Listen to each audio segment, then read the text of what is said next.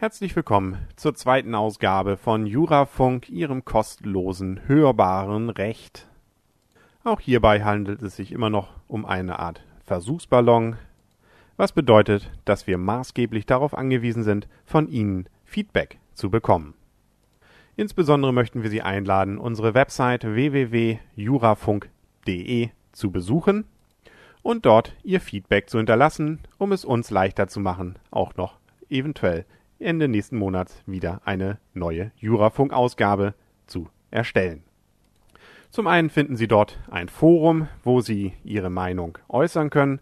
Zum zweiten besteht dort die Möglichkeit, mittels eines einfachen Klicks zu signalisieren, dass Sie mit unserem Dienst, so wie Sie zumindest jetzt ihn hier mit dieser zweiten Ausgabe vor sich und an Ihren Ohren haben, zufrieden sind bzw. mehr davon möchten. Wir versprechen auch, die Professionalität der Aufarbeitung dieser Dienste zu verbessern.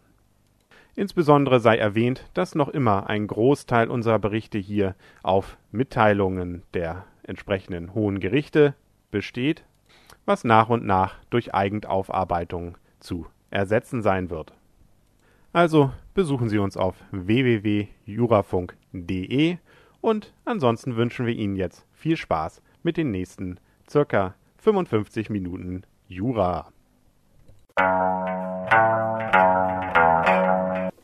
Mit Beschluss vom 12. April 2005 hatte sich das Bundesverfassungsgericht mit den Anforderungen an die Beschlagnahme von Datenträgern und hierauf gespeicherter Daten zu beschäftigen. Die Beschwerdeführer wenden sich gegen die Durchsuchung und Beschlagnahme des gesamten elektronischen Datenbestands ihrer gemeinsam betriebenen Rechtsanwaltskanzlei und einer unter der gleichen Adresse firmierenden Steuerberatungsgesellschaft im Rahmen eines gegen einen der Berufsträger gerichteten Ermittlungsverfahrens. Ihre Verfassungsbeschwerde hatte Erfolg. Der Zweite Senat des Bundesverfassungsgerichts hob die Beschlüsse des Landgerichts auf, soweit über die Sicherstellung von Beweismitteln entschieden wurde. Die Sache wurde an das Landgericht zurückverwiesen. Der Zweite Senat sieht in der Durchführung und Sicherstellung des vollständigen Datenbestands von Berufsgeheimnisträgern einen erheblichen Eingriff in das Recht